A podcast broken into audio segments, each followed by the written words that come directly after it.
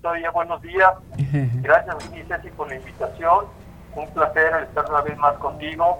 Aprovechando la oportunidad, ahora que inicia el mes de, de noviembre, pues para platicar que así como en el mes de octubre estuvimos recordando la importancia que tiene para la mujer el estarse haciendo sus exámenes rutinarios de eh, salud, particularmente de la glándula mamaria, pues para este mes de noviembre y desde hace ya varios años, pues varios años estoy hablando desde el año 2005, que en México hemos estado intentando el promover para este mes la salud del hombre.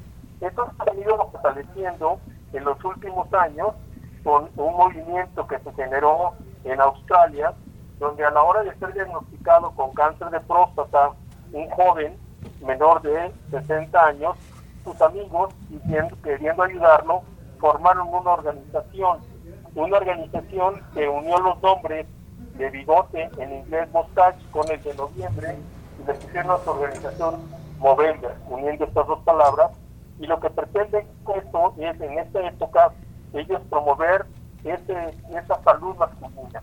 Y lo que ellos invitan es que durante este mes los hombres, inicialmente el lema era dejarse crecer la barba y el bigote con el objetivo de que a la hora que nos vieran que nos veíamos ridículos con la barba o el bigote crecido, la gente nos preguntara por qué y les dijéramos que estamos cambiando la cara de la salud del hombre. Eh, desde, hace, desde el año pasado el lema ha cambiado un poco debido a las dificultades que se tuvo en algunas gentes para que se dan. Hoy nos invitan a que los hombres nos dejemos crecer lo que sea, la barra o el bigote, el cabello, lo que queramos, con, el con la única intención de que promovamos con esto, cambiemos la cara de la salud del varón. La como el varón tiene también su salud. Esto, esto hace énfasis en varias partes de la salud del hombre que hoy está siendo muy afectada. Por un lado, cáncer de próstata. Cáncer de próstata aumenta muchísimas incidencias a nivel mundial y particularmente en nuestro país seguimos teniendo una alta incidencia. Hoy sabemos que por cada 100.000 hombres mayores de 50 años de edad, tenemos este, un 40.2 de hombres que tienen un cáncer de próstata que es exactamente igual al cáncer de mama. Pero la mortalidad por cáncer de próstata ya supera por tantitos puntos a la mortalidad por cáncer de mama. Y esto es debido a que el varón no hace caso, que tiene que hacerse revisiones. ¿Y cuál es la revisión? ¿Qué es lo que tenemos que hacer nosotros para buscar cuál es nuestra salud de la próstata? Pues lo primero que tenemos que hacer es acudir a un laboratorio a que nos hagan un examen en sangre que se llama antígeno prostático específico. Este antígeno prostático específico, en el año 2012, en los Estados Unidos, una organización de la WSTFF eh, recomendó que no se hiciera el examen de antígeno prostático a los varones. Y en Estados Unidos, donde el 90% de los hombres que tenían cáncer de próstata se diagnosticaban con un cáncer de próstata localizado y tan solo un 10% un cáncer de próstata avanzado, por cierto, en nuestro país las cifras son totalmente inversas. La gran mayoría de los hombres, cuando los vemos, 90%, el cáncer ya se le salió de la próstata. ¿Por qué? Porque el diagnóstico se hizo tardíamente. Y solo una pequeña cantidad de los hombres acuden tempranamente. En nuestro país tan solo diagnosticamos a un 10% de los hombres con cáncer de próstata cuando este está localizado. Pues bueno, después de la recomendación que este hace este US Task Force en Estados Unidos, lo que ha sucedido, esto fue en 2002, para 2016 la cantidad de cánceres en Estados Unidos se incrementó un 56%. Y la cantidad de cánceres agresivos que aparecieron en los norteamericanos fue del orden del 65%. Solo por el hecho de que se dejaron de hacer el examen de antígeno prostático.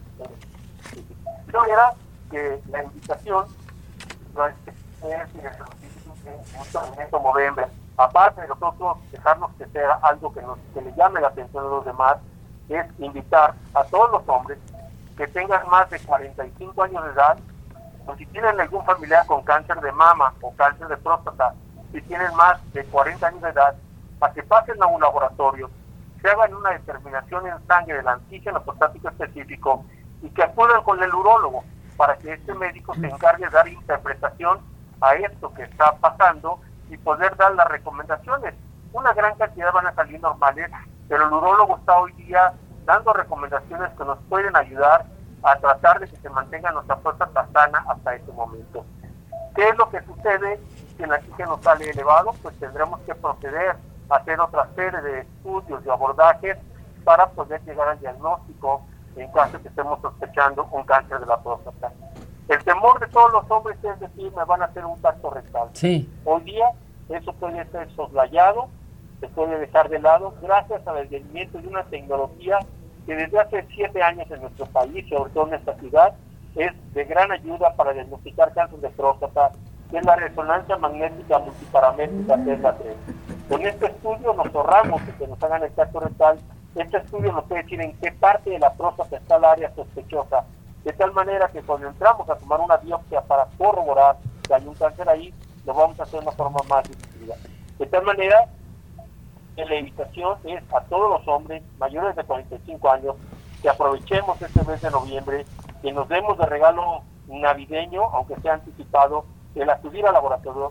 Hay laboratorios que hoy día hacen el antígeno en menos de 150 pesos. Y esto nos va a ayudar a poder determinar adecuadamente cuál va a ser el estado de nuestra salud prostática. ¿Qué sucede si tengo un cáncer localizado? Un cáncer que está localizado en la próstata me pueden dar algún tratamiento, una cirugía, radioterapia y voy a quedar totalmente curado. Pero si el cáncer ya se salió de la próstata, lo que se va a tener que hacer es suprimir las hormonas hicieron que creciera la próstata. De tal manera que esto conlleva muchas comorbilidades, muchas otras alteraciones. Y es mucho más caro. Un paciente con un cáncer avanzado hoy día puede requerir medicamentos que mensualmente rebase el costo de los 40, 50 mil pesos por mes. ¿sí? Además, de que la expectativa de vida que va a tener este varón se va a ver, se va a ver reducida al haber presentado un cáncer que ya se salió de la glándula prostática. Por otro lado, es importante señalar por qué podemos desarrollar cáncer de próstata. Hay tres razones que son no modificables. La primera es tener más de 40, 45 años de edad. La segunda es ser varones. Y la tercera es la genética.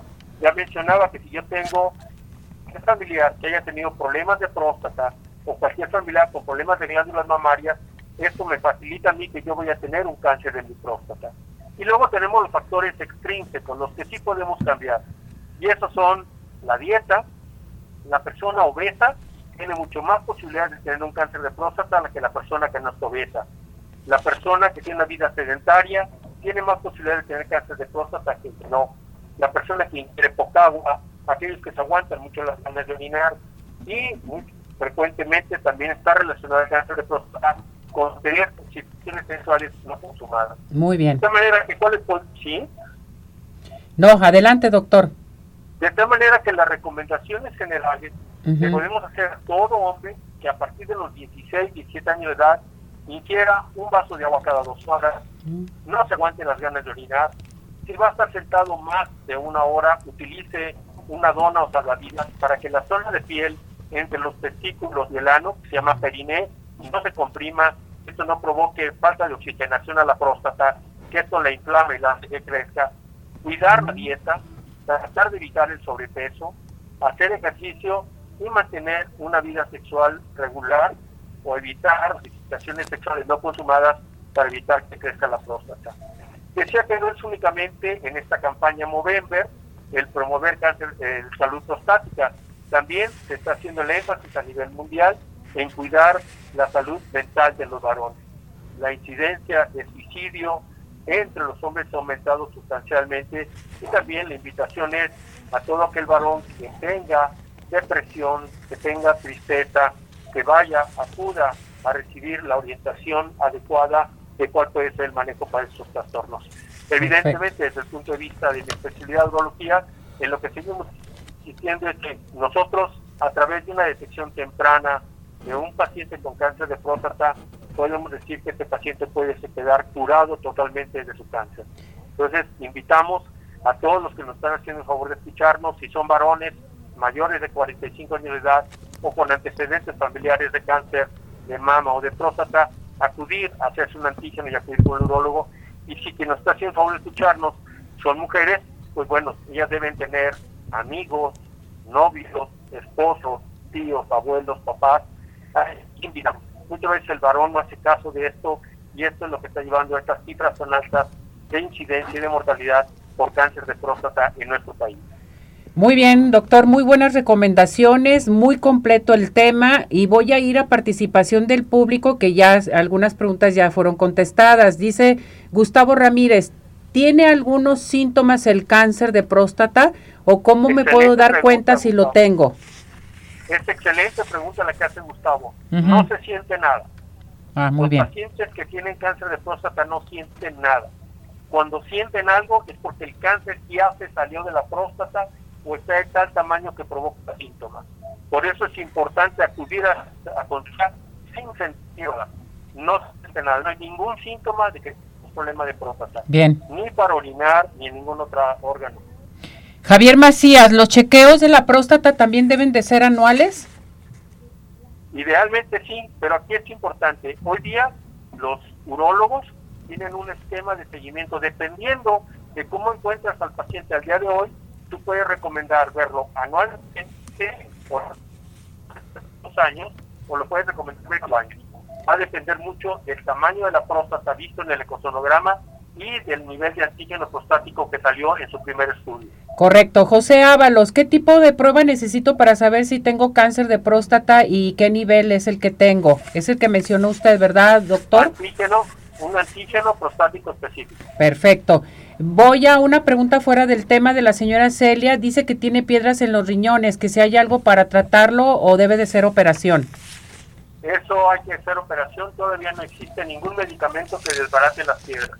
Perfecto. La experiencia que tenemos después de 34 años en un hospital del gobierno, donde muchos pacientes decidían ir a tomar hierbas, ir a tomar homeopatía, ir con imanes, etcétera, etcétera.